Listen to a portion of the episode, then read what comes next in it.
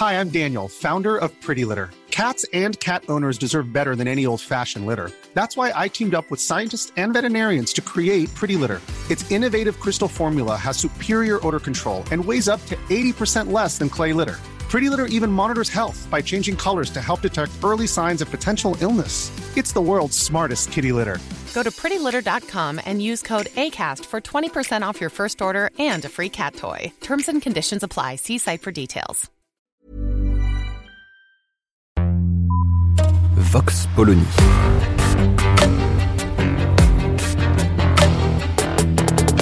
L'actualité vue par la directrice du magazine Marianne, Natacha Polony.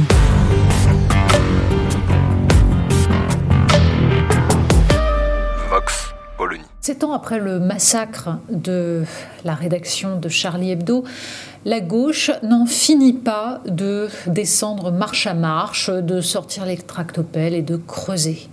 Dernière polémique en date, mercredi 5 janvier, le Parti communiste français organisait un hommage à Charlie Hebdo. Quand on connaît les liens de Charb avec le PCF, c'est une évidence et c'est le minimum.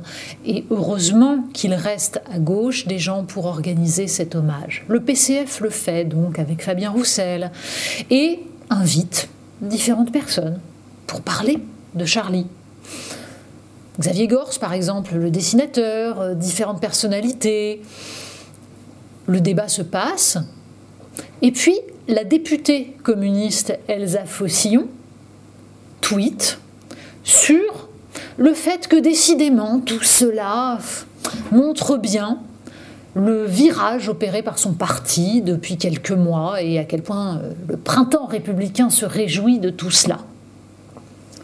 Petit à petit, le débat s'enflamme parce que, à gauche, certains euh, retweetent, euh, apprécient, disent bravo. Jean-Luc Mélenchon trouve ça formidable et retweet donc Elsa Fossillon. Quand il s'agit de torpiller Fabien Roussel, on ne va pas se gêner.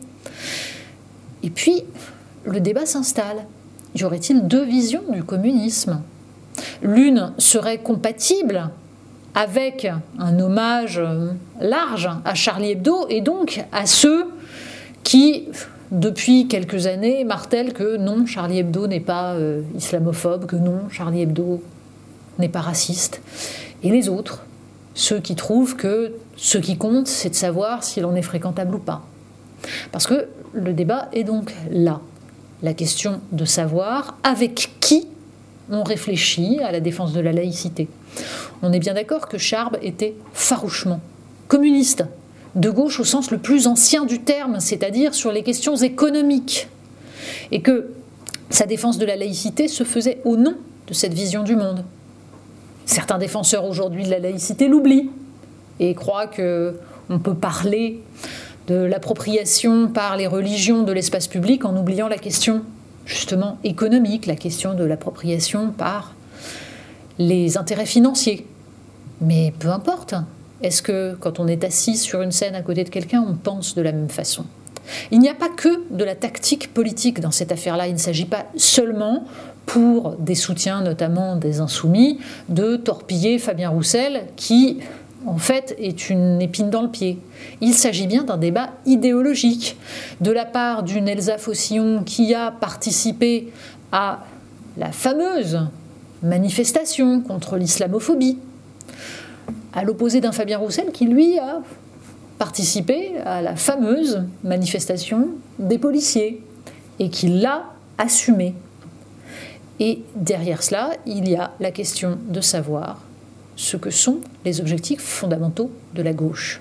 Et si on veut se reporter à l'histoire du Parti communiste, eh bien, on considérera que finalement, c'est bien Fabien Roussel qui s'inscrit dans l'histoire idéologique de son parti on évitera de citer Lénine hein, et le gauchisme comme maladie infantile du communisme, mais tout de même, il y a de ça.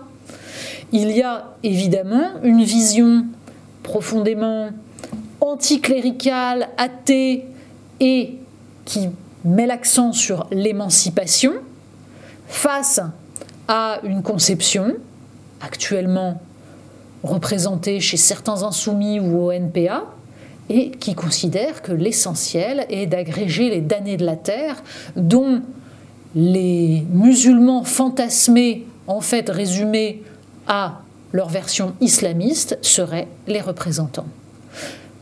La gauche est en train de se déchirer, en tout cas une part de la gauche idéologique, libération, verse évidemment son écho à ce, ce débat.